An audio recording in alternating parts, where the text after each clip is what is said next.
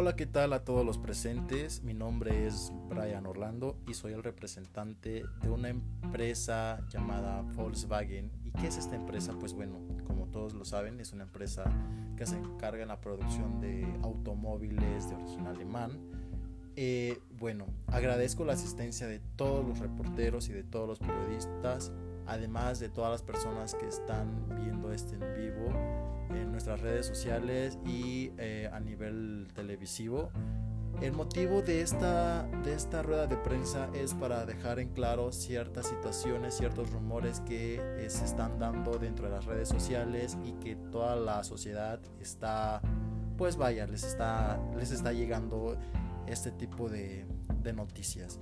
Y bueno, ¿cuál es el, el tema del que se está hablando, bueno, es que se dice que Volkswagen va a desemplear un cierto porcentaje de sus empleados. Sí, es cierto, pero no es una baja definitiva.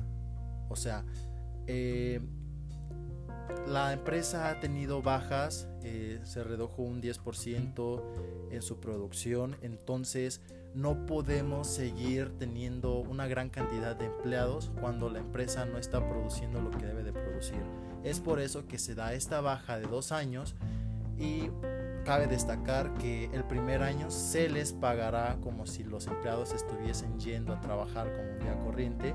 El segundo año no se les pagará desgraciadamente, pero la empresa eh, está comprometida en asignar una carta compromiso con todos los trabajadores para que después de estos dos años de desempleo, de estos dos años que más bien se les está dando para descansar, puedan regresar sin hacer un contrato nuevamente, ya que la empresa les está eh, simplemente por este por esta baja de producción eh, este, este descanso de dos años, pero no quiere decir que los empleados se van a ir en definitiva. Por eso es que se está otorgando esta carta compromiso que la empresa está haciendo con los empleados. Y bueno, van a ahora sí que eh, lo que menos queremos como empresa es despedir a nuestros empleados. Eh, ¿Por qué?